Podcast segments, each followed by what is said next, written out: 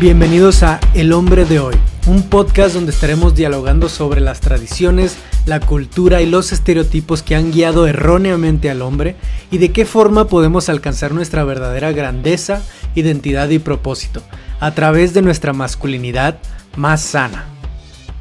Bienvenidos todos al capítulo número 20 del podcast El hombre de hoy, donde hablamos de muchísimos temas que a los hombres nos hace falta hablar y que también nos interesan muchísimo en el desarrollo de nuestras relaciones, en el desarrollo de, nuestro desarrollo personal, psicológico, emocional, etcétera. Todo lo que nos importa a nosotros los hombres lo vemos aquí. Los que ya nos han escuchado antes ya saben que que estamos muy enfocados en, los puntos específicos que el hombre necesita desarrollar y uno de ellos lo hemos estado tocando en los últimos capítulos, el, tema de la sexualidad, la vergüenza sexual, el conocimiento y, el, el, conocernos sexualmente para nosotros poder ser más abiertos y más conectados con nuestras parejas de una forma sexual, de una forma más íntima, más, más cercana. Y en nuestro último capítulo que hablamos más sobre un, un tema bastante importante que ha afectado la sexualidad del hombre en los últimos años, que es la pornografía. Y para terminar esta triada, estos tres episodios, estos tres capítulos que estamos tocando, me gustaría cerrar con un capítulo muy especial porque lo vamos a hacer un poco distinto. Tenemos una invitada especial en este capítulo y esta invitada nos va a estar hablando de muchos temas que nos gustaría eh, empezar a tocar, que nos gustaría tal vez hacer eh, estas preguntas como hombres, eh, principalmente en las relaciones heterosexuales, sobre el tema de la sexualidad. Así que va a estar muy interesante. Nuestra invitada es psicóloga, sexóloga, terapeuta de parejas y asesora sexual. Así que bienvenida, Mónica, bienvenida aquí al, al, podcast del hombre de hoy. Y pues para todos, ella es Mónica Mandujano, tiene un trabajo increíble y pues te damos la bienvenida aquí a nuestro podcast. Muchas gracias, Ricardo. Muchas gracias por la invitación. Gracias tu proyecto. Muchas gracias por, por aceptar esa invitación. Y antes de empezar, me gustaría hacerte una pregunta que, que me gustaría para que las personas que nos escuchan, sobre todo los hombres que nos escuchan, eh, vayan entendiendo un poco de qué hay detrás, ¿no? esta pregunta es el por qué iniciaste o por qué hubo este interés en el tema de la sexología, en el tema de, de todo este tema que a veces puede llegar a ser bastante tabú. ¿Qué fue lo que te llevó a ello? Pues mira, eh, estudié psicología y estudié psicología porque quería ayudar gente, como muchos que estudian psicología, ¿no? Em, pero el área de que quería especializarme, la verdad es que era un área muy personal porque era personas con cáncer y mi abuela falleció de cáncer. Eh, descubrí que no era posible trabajar algo tan personal a la hora de ser psicólogo porque hay que ser neutral y siempre se me ha dado muy bien el tema de hablar de sexo, no tengo pelos en la lengua y descubrí que era una forma muy rápida, muy bonita y muy efectiva para ayudar a la gente. Creo que el sexo es un síntoma de muchas cosas que vivimos y a veces es muy fácil de arreglar. Entonces, creo que fue como algo de lo que me enamoré mucho y aparte en Salamanca, en España, donde estudié, dos de mis mentores son de los que hicieron la educación sexual en español más accesible. Entonces, bueno, me enamoré de todo esto y de cómo podemos prevenir tantas cosas con educación, ¿no? Con información. Totalmente. Y, en, y eso que mencionas se me hace muy importante porque hay muchos hombres con los que hemos ya trabajado en el proyecto que, muchos de los temas más importantes y más fuertes que han vivido en, su vida, ya sea de rechazo, de, algún problema para, para entrar en esa intimidad con alguna pareja o con otras personas, tiene mucho que ver con el tema de la sexualidad, ¿no? Y es un tema que, como dices, podemos trabajar. Hay mucha información, pero tal vez no hemos sabido acercarnos a esa información y empezar a tocar esa información, ¿no? Así que también me gustaría hacerte la pregunta de qué hace y qué no hace una, una sexóloga, porque creo que hay muchas ideas por ahí en, en, en, el hombre principalmente de qué es lo que hace una sexóloga, ¿no? Así que sería muy bueno que nos aclararas esa parte. Sí, de hecho hasta tuve que hacer un video porque sí hay muchas expectativas eh, muy erróneas, como tú dices, Ricardo, de, de lo que hace una sexóloga. Una sexóloga, para empezar, tiene que tener alguna carrera de ciencias de la salud para ser sexólogo. O sea, no, no te inscribes a la licenciatura de sexología para que Entonces tienes que ser médico, psicólogo o este, asistente social. Para empezar. Entonces, somos personas que nos dedicamos a ver tu bienestar por medio de nuestra base hacia el sexo. Por ejemplo, un, un médico sexólogo sexóloga tendría que ver un poquito más a lo mejor disfunciones de nervios, a lo mejor infecciones de transmisión sexual. Eh, una psicóloga sexóloga, que es mi caso, lo que hacemos es ver todo lo que tiene que ver con tu forma, tu ideología de pensar, tu forma de creer sobre la sexualidad o tus traumas sexuales, como tú dices, hay mucha gente que tiene algún episodio importante en su vida que tiene que ver con sexo y lo Ahora sí que lo desmenuzamos un poquito para ver el origen que tiene y ver cómo podemos reaprender a tener una sexualidad mucho más sana. Por ejemplo, algo que no hace un sexólogo o sexóloga nunca jamás es tocar a la persona de manera sexual. Y no se deja tocar de manera sexual. Esos son sustitutos sexuales o fraudes. Entonces, que mucho cuidado con eso porque no, no tocamos a la persona, no masturbamos a la persona, no nos dejamos que nos masturben, ni mucho menos tenemos sexo, nunca jamás, de los jamás. Solo es hablar, ver tus síntomas y ver cómo tu sexualidad puede ser la mejor para ti. No desde mis juicios, sino para ti, qué sería lo mejor o cómo te sentirías con más comodidad sobre tu sexualidad. Genial. Y sí, sí creo que hay muchas de estas ideas que ya que las hablamos, eh, nos damos cuenta que es un poco ridículo, ¿no? Pensar que cuando vas al sexólogo o sexóloga, pues va a haber cierta interacción sexual con la persona. Claro que no, eso no sería profesional o no sería de alguna forma sano, ¿no? Para ese proceso. Pero, pero sí hay muchos hombres que al hablar de, oye, ¿y alguna vez has sido un sexólogo o sexóloga? Y no, no, no, pero ¿cómo? y tienen esa reacción como les da pena o les da eh, como pudor hablar al respecto y se ve que hay cierto pensamiento al respecto, ¿no? De, de qué es lo que hacen, ¿no? O qué es lo que, lo que sucede detrás, ¿no? Así que...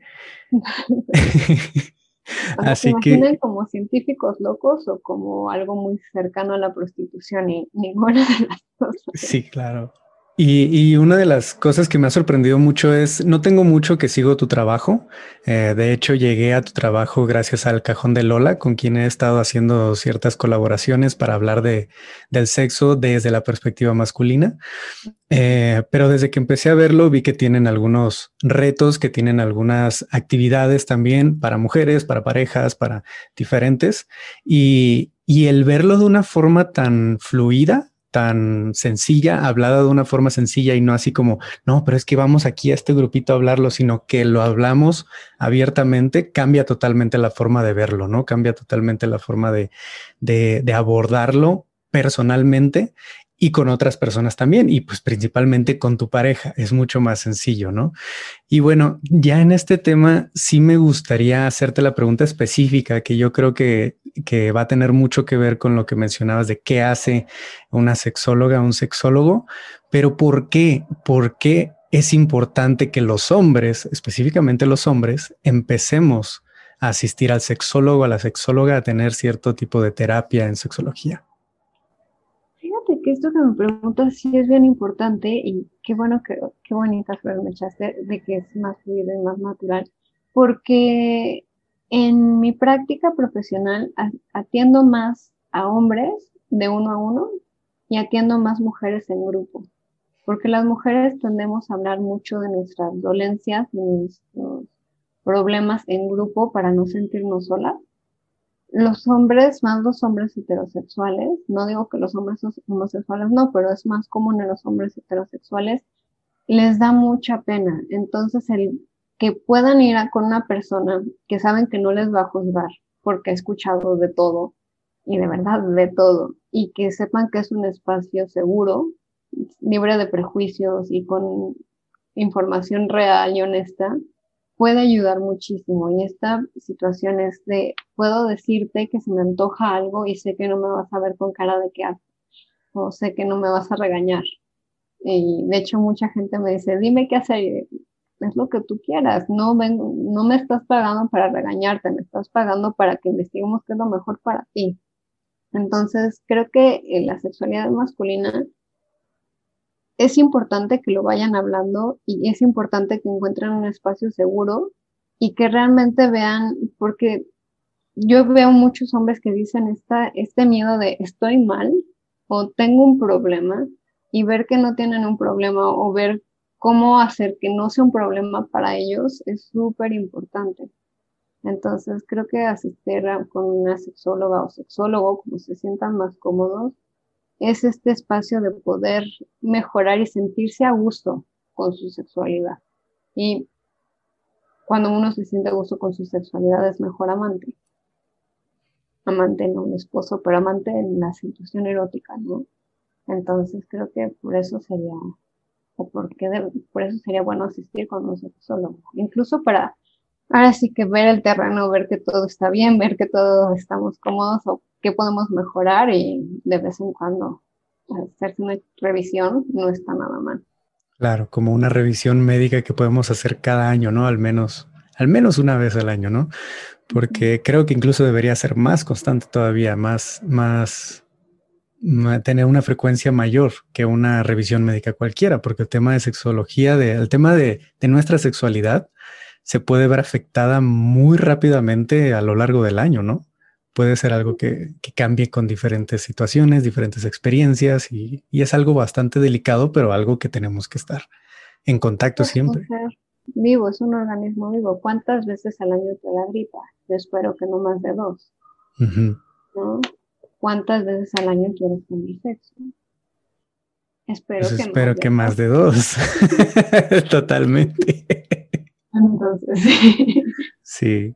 Sí, es algo bastante importante en esa parte. Y justo lo que mencionas de tener un espacio seguro donde hablar de todo esto, donde hablar, vaya, como dices, el hombre heterosexual suele hablarlo más en uno a uno porque se siente más seguro, más abierto para poder hablarlo. Cuando lo intentamos hablar en círculo, en un círculo de hombres, por ejemplo, que somos más de 10 eh, o puede ser más personas o tal vez menos, pero somos más de dos eh, se vuelve un poco más complicado, ¿no? Se vuelve más difícil que se abran con detalles en temas de sexualidad, porque algo que hemos mencionado en capítulos anteriores es que muchos hombres hemos tenido esa presión, y me cuento dentro de esos hombres, que en algún momento a los 11, 12 años que nuestros amigos empiezan ya a tener ciertas experiencias, sus primeras experiencias o intereses en tener esas experiencias, y empieza a haber esta presión de si quieres volverte un hombre, tienes que tener tus primeras experiencias, pero no puedes preguntarle a nadie porque eso les va a hacer ver que no eres tan buen hombre. Como hombre, tienes que saber ya cómo complacer a la mujer. Y hablando aquí de específicamente del tema heterosexual, ¿no? Pero no le puedes preguntar a nadie, a tu padre no le puedes preguntar de cómo hacer esto, cómo hacer el otro, porque es tabú también y, y no hay esa educación sexual en la familia, al menos en la mayoría. Y tienes que arreglártelas tú solo, ¿no? Para saber qué onda contigo, qué onda con, con, la mujer, qué onda con el cuerpo de la mujer, qué onda con tu cuerpo. Y pues acudes a educación sexual, entre comillas, eh, en otras partes que pueden no ser tan sanas, ¿no? En, vez de preguntarle a alguien con experiencia, en vez de acercarte a un profesional, vas y, buscas esa información en, en, tal vez personas que no tienen esa información eh, clara que no son el mejor consejo. Tal vez tus amigos de 12 años de la secundaria no es el mejor lugar para pedir un consejo o incluso en la pornografía. Y eso puede llevar a ideas muy incorrectas de cómo es en realidad la sexualidad, de cómo es un encuentro sexual. Así que con eso, eh, con ese background que tenemos muchos de los hombres, creo que es para reafirmar totalmente lo que dices ahorita. Necesitamos ese, esa asistencia con un sexólogo, una sexóloga, para poder eh, aclarar todas las dudas y todas esas ideas erróneas y mitos, que ahorita vamos a hablar de mitos, de alrededor de nuestra sexualidad, ¿no? Creo que eso que dices es súper importante. La verdad es que la sociedad últimamente somos muy injustos con los hombres heterosexuales porque siempre tienen que querer, y por eso siempre son unos cochinos pervertidos. Entonces no les damos chance ni de hacer ni una ni otra. Entonces, como los asumimos como que siempre quieren y son los cochinos, no les damos chance de preguntar. No les damos esta oportunidad de hablar y de decir si tienen dudas o de, de saber, como tú dices, satisfacer a la mujer. No les damos oportunidad de investigar. Y la investigación, como tú dices, la pornografía es entretenimiento. Está hecho para entretener, no para educar. Yo no veo a la Mujer Maravilla y salgo queriendo amarrar a todos los hombres para que me digan la verdad, ¿verdad? Me van a ver como una loca. Exacto. que nos quiere secuestrar. Entonces, ¿por qué si vemos la pornografía como algo real? ¿No? Y ¿por qué asumimos que los hombres siempre tienen que querer y siempre tienen que saber y son responsables de su placer y el placer de, de su pareja? Cuando es muy injusto. Exacto. Creo que eso es, es, es, un muy buen mito para empezar con esta parte. Quiero tener una pequeña partecita en la que hablemos de algunos mitos básicos y otros mitos que, que pueden no ser tan básicos. Eh, pero me gustaría empezar con este que mencionas, que es el hombre siempre debe de querer, el hombre siempre debe tener ese deseo sexual, porque eh, pues algo que, que, al menos yo he experimentado y que muchos hombres he escuchado que han experimentado también y me he podido reflejar en ellos es que em, en algún momento tuvieron la oportunidad de estar con una mujer y ellos no querían, simplemente no querían, pero dijeron que sí, porque sus amigos le hubieran dicho que qué poco hombre, que ha de ser gay, que ha de ser mil otras cosas, pero él no pudo decir que no, que en realidad no quería y en mi caso tuve varias situaciones también en las que en realidad no quería. Sin embargo, inicié esa y dije que sí. Y no fue nada placentero, no fue nada disfrutable, no lo disfruté para nada, pero hice todo lo que pude, ¿no? No lo disfruté, no fue una, no fue una experiencia buena. Sin embargo, simplemente dije que sí por la presión que había aparte, por esa idea, ese mito de que el hombre siempre tiene deseo sexual, el hombre siempre debe de querer. Y yo me lo llegué a preguntar muchísimas veces, ¿por qué yo a veces no quiero? ¿Será que algo tengo mal? ¿Será que mis gustos están un poco distintos? ¿Qué es lo que me pasa? Tal vez no soy un ser tan sexual, tal vez no soy un hombre tan sexual. ¿Por qué? O sea, y me gustaría que tocáramos en este mito de que el hombre siempre, siempre, siempre debe de querer. Y como tú dices, luego se obligan a hacer cosas que ni les gustan, empiezan a perderle el gusto al sexo porque tienen esta sensación de tengo que cumplir y se van más a complacer la expectativa que complacerse a ustedes.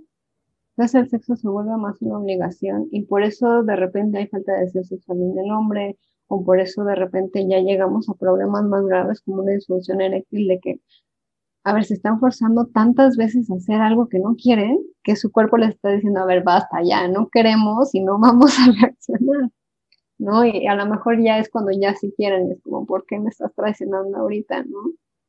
Y si es esta, este mito donde obligamos a los hombres a siempre decir que sí, y si no tacharlos de poco hombres, o de gays, o de... Y es un mito bien grande que luego nos enfrentamos a, a una cuestión de qué tan hombre soy si no quiero, ¿no? Y es bien complicado, realmente es un mito total. Se ha comprobado que los hombres también tienen ciclos de deseo más altos, tienen horas de deseo más altos. Y si están en una hora que no es su pico hormonal, es algo fisiológico, no es culpa de nadie, no es, si no están en su pico hormonal, no van a querer. Y por más que les hagamos la terapia que queramos, no van a querer. Entonces, sí hay partes donde hay que ver que el hombre también le duele la cabeza de vez en cuando. o hay que ver que también tienen gustos, ¿no? No es a lo que se mueva. Tiene que haber una conexión y tiene que haber una química. Entonces, eso es importante. Es importante ver que también se puede decir, no quiero hoy. O hoy quiero que me abracen. Y se vale. Sí, exacto y tener esa intimidad, ¿no? Sin necesidad de llegar a, al coito, sin necesidad de llegar a, a, lo que hemos estado viendo como la meta, ¿no? Que es el ya el tener el coito, tener el orgasmo y, y si no se tuvo, entonces no fue satisfactorio, no fue un buen encuentro sexual, ¿no? Y creo que, ajá, ¿ibas a comentar algo? Perdón, es que eso del orgasmo, ¿sabías que los, el 40% de los hombres han fingido un orgasmo alguna vez en la vida? Me cuento ahí dentro. sí. todo el mundo piensa, las mujeres siempre fingen orgasmos, pero los hombres también, como es como, ay, que ya se acabe, o voy a fingir que no he llegado y voy a llegar, voy a fingir un orgasmo cuando llegue. Cualquier número de razones, ¿no? Pero sí es esta cuestión de que también fingen el orgasmo, no siempre tienen que terminar. Exacto. Es, es como ese, para poder validar la, la capacidad sexual de la pareja, ¿no? Y, y, pues es, es, ese es otro mito que tal vez no, no teníamos pensado hablarlo aquí, pero creo que es, que es muy bueno de tocar y ya hemos tocado en los capítulos anteriores. ¿Cómo es que hoy en día, y creo que más cargado hacia el hombre, creo, ahí sí me puedes desmentir, eh, la idea del hombre sobre su sexualidad es que la meta, la meta de todo esto es llegar al coito y llegar al orgasmo. Y se vuelve muy, vaya como le llaman, eh, muy falocéntrico. Solo te concentras en tu placer genital y, y, solo en poder llegar al orgasmo. Y si no llegas o si tu pareja no llega, fue nada satisfactorio, ¿no? Simplemente fue un, un un fallo, ahí fallaste como pareja, fallaste como amante y, y pues se crean todas estas inseguridades que se van acumulando y después empeoran todavía tus relaciones sexuales, ¿no? Así que ahí sí me gustaría eh, tocar un poco el tema de, del juego previo, porque este, este, esta forma, este lenguaje, y ahí he tenido muchas preguntas yo porque el lenguaje del el juego previo te da a entender que el juego previo no es tan importante y que es para llevarte a un punto en específico, ¿no? Que ya es el objetivo. El objetivo es el coito y es el orgasmo. Todo lo demás es un juego previo, entre comillas, que, que, no tiene tanta importancia, cuando deberíamos estarle dando esa importancia, ¿no? Hace poco escuché a una sexóloga que justo decía el, el juego previo, igual entre comillas, porque quisiera ver qué otros términos podemos usar aquí para que no se dé a entender eso, pero decía el juego previo inicia cuando tu última relación sexual termina. El juego previo es siempre, no es en esa media hora antes, el masajito y demás, no es solo eso, es siempre como tú te expresas con tu pareja, cómo conectas con ella, cómo estás ahí para ella, eh, sea quien sea tu pareja pero eso va acumulando ese deseo sexual, va haciendo esa conexión sexual en la que cuando conectas con esa persona ya en el momento íntimo, en la cama y demás, ya hay ese deseo sexual trabajado a través de todo eso que han compartido juntos, ¿no? Pero sí me gustaría tocar en esto de cómo podemos cambiar ese lenguaje o cómo podemos cambiar ese, ese objetivo, esa idea de que el objetivo es llegar al coito y llegar al orgasmo. ¿Cómo podemos cambiar el lenguaje y estas ideas para que eso mejore? Bueno, no sé, eres más joven que yo seguramente, pero en mi época se llamaba faje. Y hay que reivindicar el faje. Es que el faje, cuando no, todavía no llegábamos al coito, veíamos el faje como lo máximo y era súper disfrutable y súper divertido y a veces hasta se llegaba al orgasmo y a veces no, pero era esta curiosidad por explorar todas las esquinas y recovecos de tu pareja. Y era realmente ver a tu pareja con curiosidad y con exploración y con ganas de ver todo esto. Y la verdad es que si tú te unes a mi campaña, que hacer una campaña de reivindicar el faje, porque ya siempre nos vamos, como tú dices, es el objetivo. El juego previo es como para llegar a eso. Y de hecho mucha gente deja de querer explorar a su pareja porque no quiere tener sexo. Entonces quitamos esa curiosidad. Y sí creo que es mucho este reaprendizaje de que no es el objetivo único. De hecho, eh, por ejemplo, a, a, mis pacientes les dejo algo que se llama masturbación consciente, que te puedes tocar todo con lo que te sueles estimular, ya sea pornografía, ya sea una imagen, ya sea un recuerdo, lo que tú quieras, pero no te puedes tocar los genitales al día de hoy. Y ve que otras partes erógenas son tuyas, porque más los hombres piensan que su única zona erógena es el pene, y se acabó. Y ya. Y la verdad es que ustedes también tienen metros y metros de piel, y todos, esa piel tiene zonas sensitivas, son súper importantes. Y creo que por eso es importante como que volver, como tú dices, a cambiar el lenguaje y reaprender que el sexo no es penetrar y eyacular. porque mucha gente llega conmigo súper asustada, dice, es que eyaculé pero no sentí rico, y empiezan a asociar eyaculación con orgasmo, no es lo mismo. ¿no? Entonces, el volver a tener esta experiencia y sin ver el objetivo, sino disfrutar el viaje. O sea, por ejemplo, cuando haces ejercicio no es llegar al kilómetro tal, ¿no? Si estás corriendo o en bici. Sino es, el proceso. Es el proceso que vayas viendo. Si no, todo el mundo estaría en la caminadora. Lo que les gusta es salir y ver otras cosas. Entonces es la experiencia y es como se están fortaleciendo. Entonces que lo vean así, como el ejercicio, como que disfruten la experiencia. Si tú le preguntas a quien tú quieras, ¿cuál fue la mejor vez de tu vida? No te van a decir, ay, fue el orgasmo que duré 3.5 segundos. Te van a decir, ah, se puso tal ropa, o me llevó a tal lugar, o nos reímos un montón antes, o fue en la playa. todo el contexto, ¿no? Exacto. Entonces, ¿por qué si cuando nos acordamos de nuestra mejor vez nos acordamos de todo el contexto, ¿por qué nos seguimos enfocando en el final? Totalmente. Sí, tiene mucho, mucho sentido. Y, en esta parte que mencionas de la masturbación consciente, hemos estado trabajando algo en el círculo de hombres que es un reto. Bueno, fue el reto de septiembre, pero estamos con un reto de no pornografía y practicar la masturbación sana, es lo como nosotros le decimos, ¿no? La masturbación sana, que es simplemente el, el, disfrutar del cuerpo sin ningún estímulo externo, sin pornografía o sin fantaseo, sino concéntrate en tu cuerpo tócate, ve dónde te gusta, cómo lo sientes, pero hazlo tú solo, porque si ya estábamos tratando el tema de la adicción a la pornografía, ¿no? Si, si no te puedes masturbar sin pornografía, ahí hay un tema, si te estás condicionando sexualmente.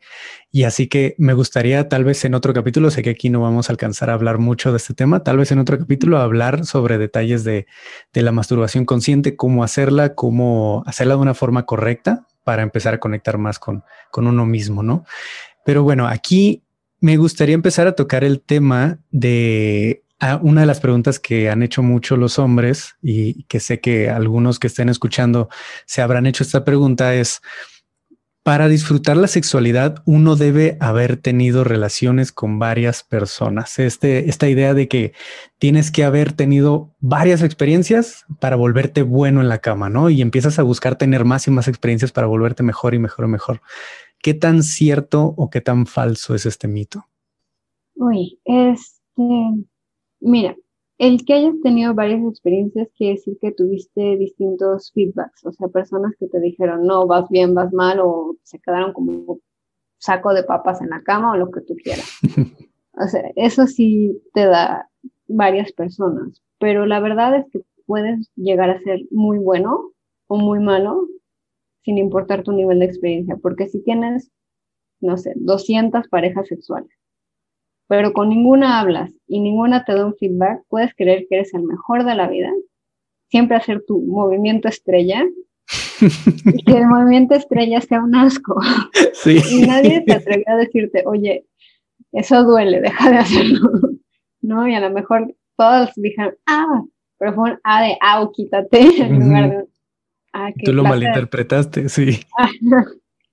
o puedes llegar a ser increíblemente bueno con una pareja porque hablaron un montón y empezaron a explorar los puntos, pero aparte eres bueno con esa persona, porque cada cuerpo es un mundo. Y está bien bonito lo que dices de masturbación sana, porque es ve tu cuerpo cómo reacciona, porque el porno o la gente te va a decir que la punta del pene es la neta del planeta. Y no hay nada más que la punta del pene. Y a lo mejor a ti te gusta la base. Y si no te das chance de tú ver, a ver, yo, personita individual, me gusta esto o esto, no vas a poder decirle ni siquiera a tu pareja que te gusta. Y eso puede llegar a ser complicado. Entonces, la verdad no importa el número de parejas, lo que importa es qué tan dispuesto estás a escuchar la retroalimentación y a ir explorando a la persona como individuo, porque cada persona le gusta algo diferente. Claro, es esa comunicación, ¿no? Que si se tiene una muy buena comunicación, se puede tener un aprendizaje mucho, mucho mejor. En, en varias películas, en varias series y demás, se ha visto esta idea de jamás como hombre debes de preguntar, ¿te gustó? Porque eso se ve como, como mal, ¿no? Eh, más bien lo que deberíamos estar preguntando, sí, es bueno preguntar, oye, ¿qué, que piensas, ¿no? tal vez no en el momento, porque es un momento de vulnerabilidad abierto, etcétera, pero sí eventualmente si estás en una pareja, si tienes esa confianza, que es muy sano tener esa confianza, poder tener esos feedbacks, ¿no? De, oye, ¿qué te pareció? ¿Cómo, cómo crees que pudiéramos mejorarlo? ¿Cómo puedes que pudiéramos trabajarlo juntos para empezar a experimentar otras cosas o, o demás, ¿no? Esa comunicación siempre, siempre hemos comentado aquí que es muy necesaria para poder llegar al mejor sexo que podamos tener, ¿no? Esa mejor sexualidad que podamos compartir. Bueno, no, no un te gustó, pero sí un más duro o más suave, o que la persona, por ejemplo, tenía una pareja que no podía hablar durante el sexo, el hablar durante el sexo les ponía muy nerviosos. Entonces decidieron decir punto. Y cada vez que llegaban a un punto que les gustaba, cualquiera de los dos decía punto. Entonces la persona se concentraba más en ese punto. ¿No? Mm, interesante. o puedes decir más, menos, o tú poner el ejemplo de decir más duro, o ven acá. Entonces la otra persona agarra más confianza y también te dice más duro, más suavecito, a la derecha, a la izquierda, ¿no? Y eso puede ser en lugar de te gustó, te gustó, te gustó, el claro. muy bien, me regreso más duro, más En el proceso ir calibrando, ¿no?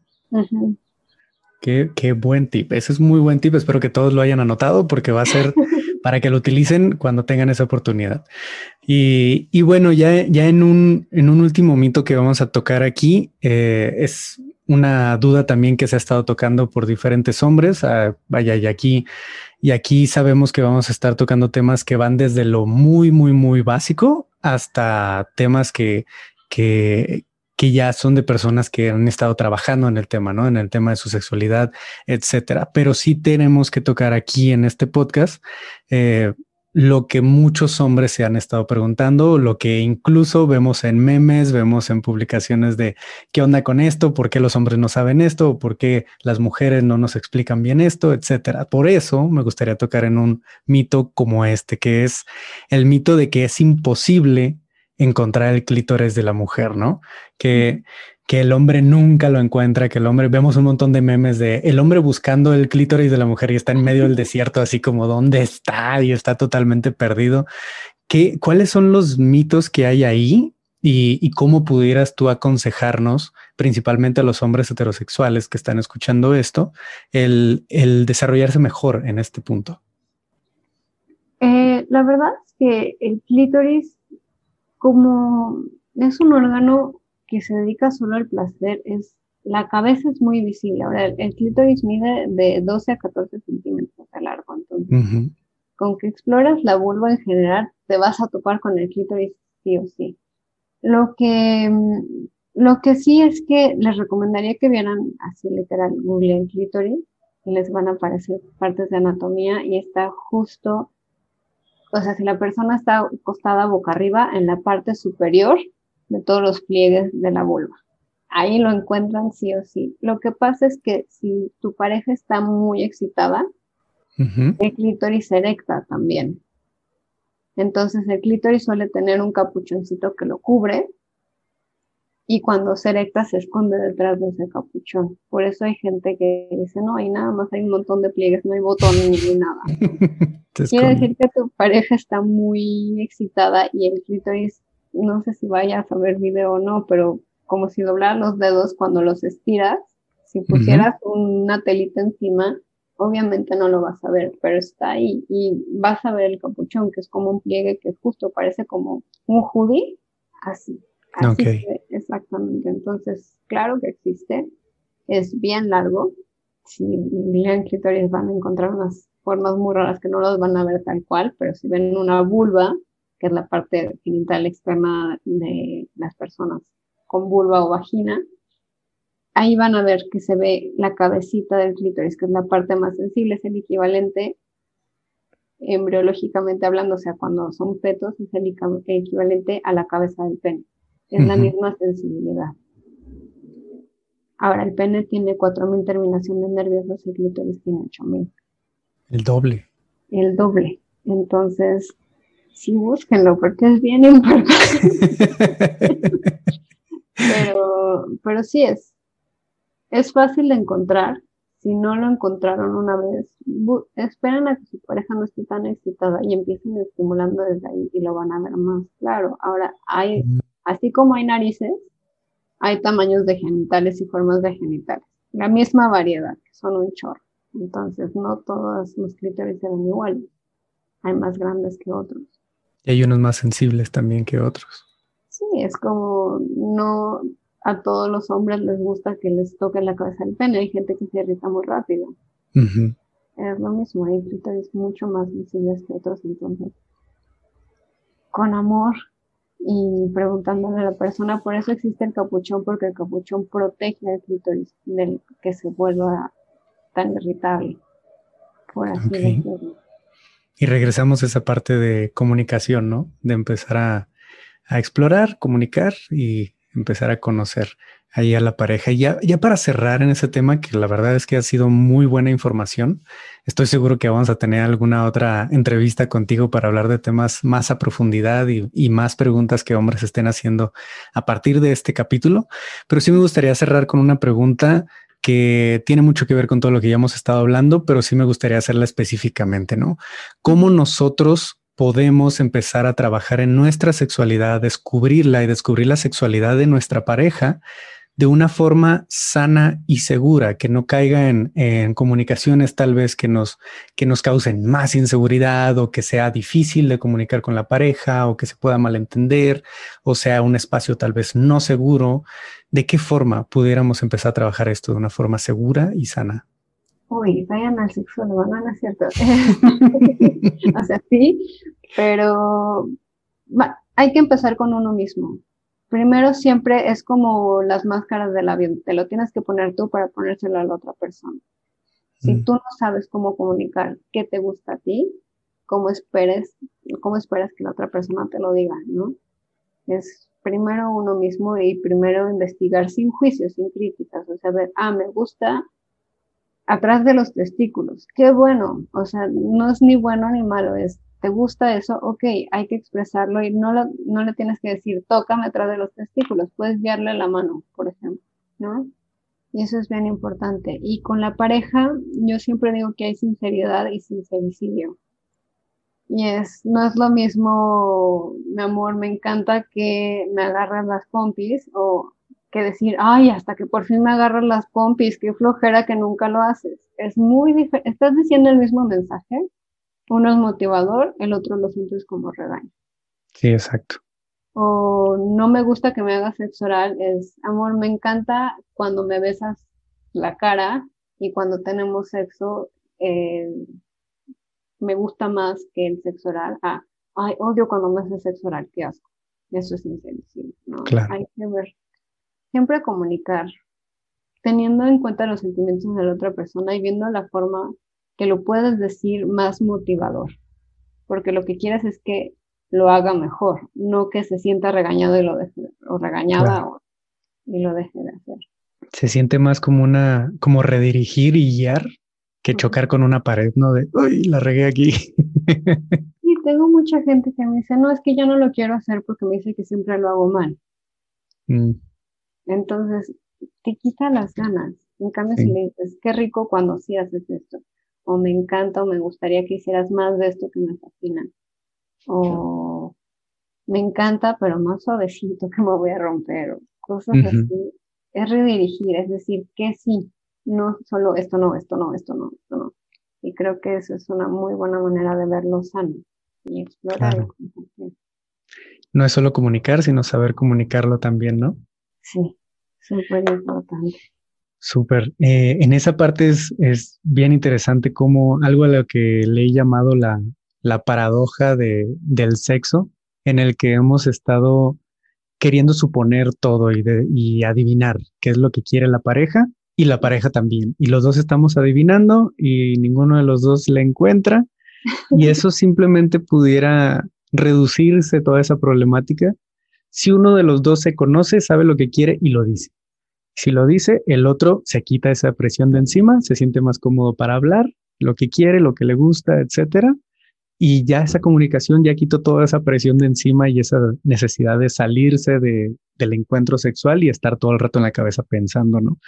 Así que creo que esa es una de las partes con las que me quedo muchísimo de, esta entrevista, de, hay que comunicar, hay que descubrirse a uno mismo y para empezar a trabajar con esa sexualidad y esa intimidad mucho más conectada con la pareja. Muchas gracias, Mónica, muchas gracias por, por haber aceptado esta invitación, por habernos dado esta información que la verdad es súper útil. Estoy seguro que nos, nos vamos a ver de nuevo y vamos a tener otro capítulo con todas las dudas que todos los de aquí hagan. Voy a poner unas publicaciones en Instagram para que puedan hacer preguntas sobre el capítulo, preguntas para nuevos capítulos y podamos seguir echándonos un clavado en este tema que, es tan importante y que nos gusta tanto también, ¿no? De estar tocando sobre, sobre el tema. Así que muchas gracias, Mónica. No, gracias a ti, que me quedé con muchos mitos en el tintero que me mandaste, entonces claro que sí, cuando quieras. Creo que es importante quitar esos mitos en la cabeza. Entonces, encantada. Así es. Bueno, muchísimas gracias a todos los que escucharon este capítulo. Compártanlo con los que sepan ustedes que lo necesitan. Compártalo con sus hombres, compártalo con sus parejas, compártalo con todos los que les ayudaría mucho empezar a escuchar esto y trabajar en esto. Y nos estamos viendo en los próximos capítulos. Que estén muy bien. Adiós.